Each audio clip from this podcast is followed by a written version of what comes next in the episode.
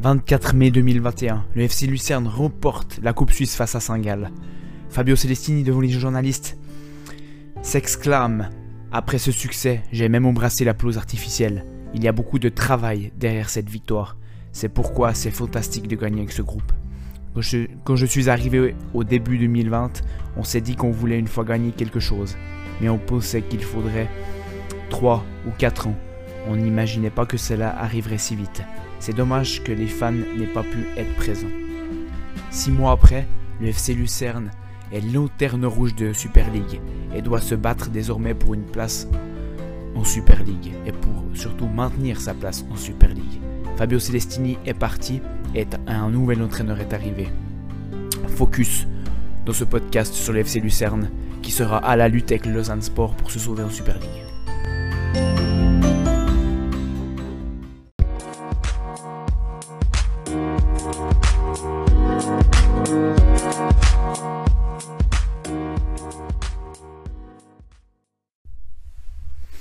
La dégringolade. Le FC Lucerne a connu une deuxième partie d'année 2021 désastreuse. Auréolé du titre de Coupe de Suisse, le FC Lucerne pouvait et prétendait même à une place euh, très intéressante et même faisait office, pourquoi pas, euh, de outsider avec l'effectif qu'il restait en Suisse euh, centrale. Malheureusement, euh, le premier point a été des, le recrutement de l'été passé.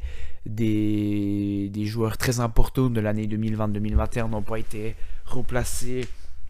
Alors oui, numériquement ils ont été remplacés, mais qualitativement on ne peut pas dire que c'était le cas. On va prendre tout d'abord la charnière centrale avec les départs de Knezevic et Lucas. Même si en fin de saison, Burch jouait plus que Lucas, mais Lucas était quand même le patron de cette équipe. Euh, également euh, avait une place très importante euh, de la charnière centrale du FC Lucerne. Et sans oublier derrière aussi Schwegler, hein, qui a connu son dernier match euh, lors de cette finale de Coupe de Suisse. Pour les replacer, derrière, ils ont été, le FC Lucerne a été chercher Farkas de Salzbourg et également Holger Batstuber, euh, qu'on n'a pas besoin de présenter puisqu'il a quand même évolué sous les ordres de Guardiola euh, au Bayern de Munich. Mais en tout cas, ces deux recrues n'ont pas montré satisfaction. Preuve en est qu'ils euh, sont déjà partis lors de ce mercato hivernal. Ils ont déjà quitté le navire lucernois. Un autre point très important qu'on ne peut pas passer sous silence, on est obligé d'en parler, c'est Louis Schaub. Louis Schaub a été euh, l'année dernière euh, le, le, meilleur joueur, on va peser nos mots, hein, le meilleur joueur de Super League suisse. Euh, L'Autrichien a évolué, a démontré mais toute sa technicité. A été très très important dans le schéma de jeu de Celestini. On connaît un Celestini, on en reviendra un petit peu plus tard. Celestini est, a vraiment, a su vraiment utiliser Louis Schaub euh, sur le terrain. On a pu le trouver dans des zones très très importantes et après la qualité de Louis Schaub a fait la différence. On a vraiment vu un joueur qui n'avait pas sa place en Super League tellement il avait de talent. D'ailleurs, euh, actuellement, il, a gagné sa place de titulaire au FC Cologne. C'est pour dire euh, que Louis Schaub a été une grosse perte. Numériquement, il était remplacé par euh, Campo. Alors Samuel Campo est un joueur techniquement très très fort. Malheureusement, entre ses blessures et sa régularité, il n'a pas euh, qualitativement replacé Louis Schaub. Donc euh, ses pertes euh, ont été très très... ont porté préjudice au FC Lucerne. même si globalement le contingent est de qualité, il y a quand même eu des pertes par rapport à la saison dernière.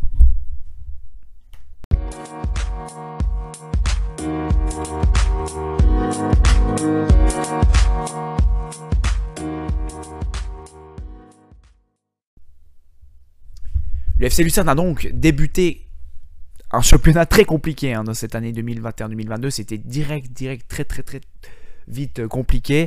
Outre le championnat, il y a également eu ces deux matchs euh, de qualification pour la Conference League face à Feyenoord. Les deux matchs perdus 3-0, donc 6-0 sur l'ensemble des deux matchs. au-delà des, des rues qu'on a parlé avant, qu'on pas donné satisfaction, il a également eu beaucoup, beaucoup de blessés. Donc on va se décharger, on va décharger un peu Fabio Cestini pour l'instant.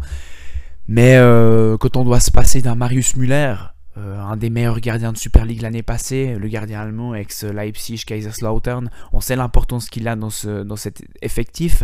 Donc ils ont perdu Louis Schaub qui est retourné à Cologne, Marius Müller qui se blesse très vite, Pascal Schurpf qui s'est également blessé, qui euh, est un peu on aime bien le comparer un peu à Thomas Müller du Bayern Munich. Hein. Alors attention, hein, toute comparaison euh, on va dire, toute proportion gardée. Pascal Schurf qui a un style très atypique, mais qui marque toujours ses,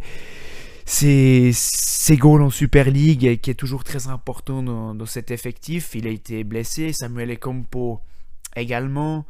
Euh, on peut en dire quelques-uns de plus. Hein. Schulz, euh, Schulz, pardon, Ndengue blessé.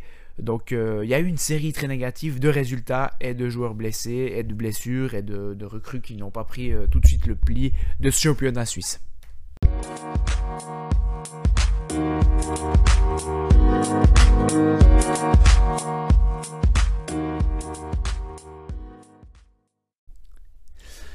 Nous allons ensuite parler du, cas euh, Fabio Celestini.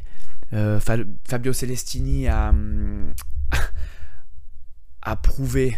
Hein.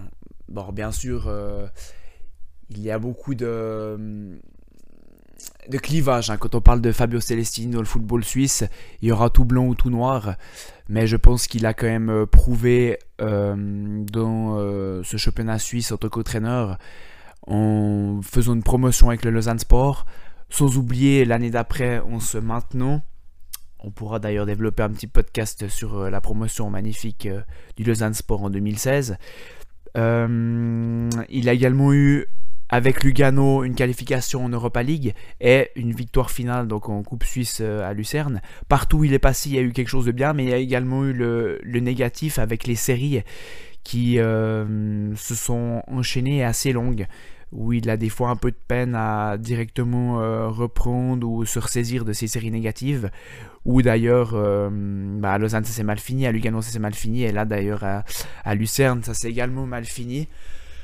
Euh, maintenant, on lui souhaite en tout cas bon vent et pourquoi pas essayer une expérience à l'étranger parce que parce qu'il il a en tout cas un style il a un style de jeu il développe des idées de jeu très très intéressantes tout en s'adaptant, hein, parce qu'il y en a beaucoup qui disent qu'il ne s'adapte pas aux équipes euh, où il est passé, mais c'est pas du tout vrai.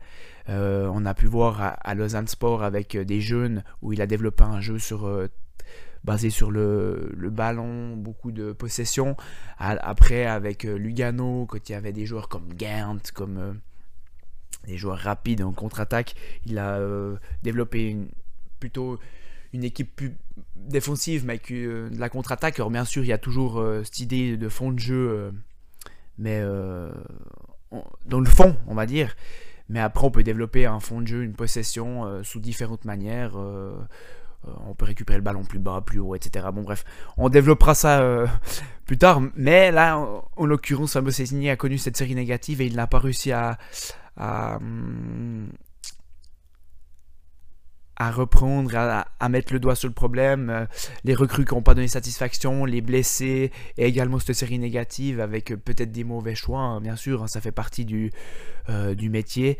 Et donc, la Santos, même malgré la confiance hein, de Stéphane Wolf, le président, la Santos a été quand même sans appel pour Fabio Cestini, malheureusement, puisqu'il avait quand même effectué euh, une magnifique saison 2020-2021 avec Lucerne.